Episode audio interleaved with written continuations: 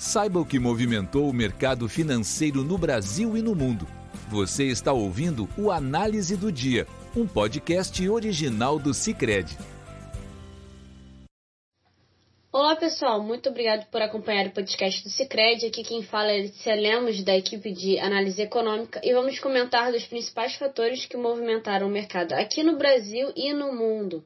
A aversão ao risco predominou no continente europeu ante a perspectiva de desaceleração econômica da China diante do surto de Covid-19 em Pequim. O pregão do velho continente abriu com um comunicado que limitava a circulação de pessoas em Pequim, capital da China, em meio ao aumento de 29 casos de Covid-19 nas últimas 24 horas, levando o total de casos para 70 desde sexta-feira em uma cidade com cerca de 21 milhões de habitantes. Diante disso, os temores de que um lockdown como feito em Xangai acrescentaram risco aos ativos. Em Londres, o FTSE 100 recuou 1,88% em meio à queda do preço do petróleo no mercado internacional, após a China isolar um distrito de Pequim. O índice foi pressionado pelo setor energético ante as perdas de petroleiras e mineradoras sinal do índice alemão DAX não foi revertido mesmo com o avanço do índice IFO de sentimentos das empresas da Alemanha, que subiu de 90,8 pontos em março para 91,8 pontos em abril, quando analistas previam queda para 89,1. Nesse sentido, em Frankfurt, o índice DAX recuou 1,54%, com agentes revisão da projeção de crescimento da zona do euro em 2022 para baixo. A perspectiva de que a desaceleração da atividade econômica na China deve impactar a economia global também influenciou o índice CAC 40 de Paris, que caiu 2,01% em final de semana marcado pela reeleição do presidente Emmanuel Macron, com 58% dos votos, após ter competido no segundo turno com a candidata de extrema-direita Marine Le Pen. Refletindo o movimento das ações de empresas europeias, o índice pan-europeu Stock 600 fechou em queda de 1,81%. Esse movimento de cautela também foi visto na abertura do mercado de Nova York, porém, no momento de composição desse podcast, o sinal do pregão é positivo. O quadro negativo dos índices asiáticos, como o índice Xangai, que recuou 5,1%, maior tombo desde fevereiro de 2020, penalizou as operações na abertura no entanto, o cenário negativo foi revertido após o aumento de, da expectativa do mercado quanto à venda do Twitter para o CEO da Tesla, Elon Musk, por 54,20 dólares por ação, operação que é bem vista pelo mercado.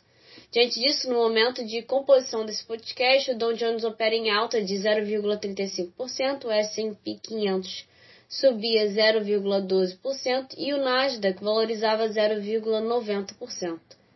Em relação aos retornos dos Treasuries, em meio ao período de silêncio do Federal Reserve, o Banco Central dos Estados Unidos, antes da reunião de política monetária na semana que vem, a demanda por ativos seguros influenciou o recuo dos juros americanos, com o T-Note de 10 anos caindo a 2,784%. Quanto ao câmbio, no início da manhã, a espera de decisão de política monetária do Fed e a perspectiva da desaceleração da economia chinesa contribuíram para os investidores buscarem ativos seguros como o dólar, levando o índice DXY, que compara o dólar ante uma cesta de rivais, a avançar 0,54%. No entanto, o dólar desacelerou o ritmo de alta por conta dos índices operarem em território positivo, levando a valorização do índice DXY para 0,44%. O arrefecimento da pressão sobre o Ibovespa, com a valorização dos índices de Nova York tem contribuído para a bolsa brasileira operar em alta modesta. A volatilidade dos ativos domésticos se deve ao movimento global de segurança de busca por segurança que puxou o dólar a R$ 4,93 no início da manhã. Esse movimento vem da preocupação do mercado com os lockdowns na China, que resulta em alta do dólar e queda dos preços de commodities em especial petróleo, e que influencia as perdas da Petrobras e da Vale. Diante disso, o Ibovespa subia 0,02%. Quanto ao câmbio, o dólar segue em alta frente a moedas emergentes, porém em menor intensidade do que visto pela manhã, de 1,64% a R$ 4,87. No campo dos indicadores, a FGV divulgou o Índice de Confiança do Consumidor, ICC, que avançou de 74,8 pontos em março para 78,6 em abril. O resultado positivo veio tanto do índice de situação atual, com aumento de 3,8 pontos para 69,1 pontos, quanto do índice de expectativas, que cresceu 3,6 pontos para 86,1. O desempenho, o desempenho é explicado pelo fim do surto da variante Ômicron e a liberação de saques do FGTS, antecipação do 13º de aposentados e a facilitação de acesso ao crédito.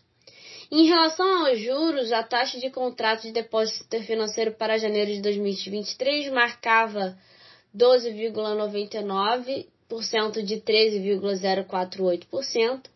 O DI para janeiro de 2025 caía a 11,98% contra 12,14% do ajuste de ontem. E para janeiro de 2027 recuava para 11,82% de 11,98% no ajuste anterior. Por hoje é isso, agradeço a companhia de vocês e nos vemos amanhã. Você ouviu o Análise do Dia, um podcast original do Cicred. Até a próxima!